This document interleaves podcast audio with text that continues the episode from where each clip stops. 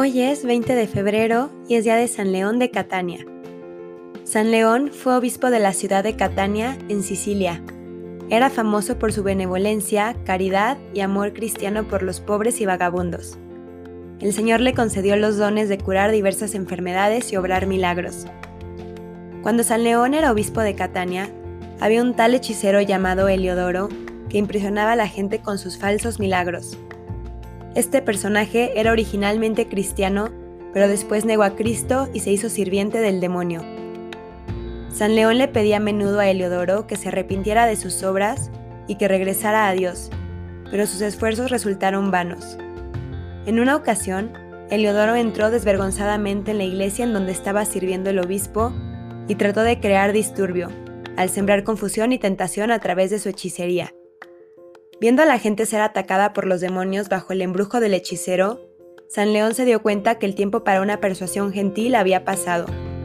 Así que tranquilamente salió del altar y amarró el cuello del hechicero con su homoforio y lo sacó de la iglesia hacia el centro de la ciudad. Allí saltó al fuego junto al hechicero, y estuvieron dentro de él hasta que Leodoro se quemó y murió. San León, por el poder de Dios, permaneció ileso este milagro le trajo a San León un gran renombre durante su vida. De todas partes acudían a verle y oírle. Todos querían tocar su manto para ser curados. Los emperadores consiguieron que acudiera a Constantinopla para tenerle cerca, para escuchar sus sabios consejos y pedirle oraciones ante Dios. Rigió la diócesis como un verdadero sucesor de los apóstoles durante 16 años y hacia finales del siglo VIII, lleno de merecimientos, se durmió en el Señor.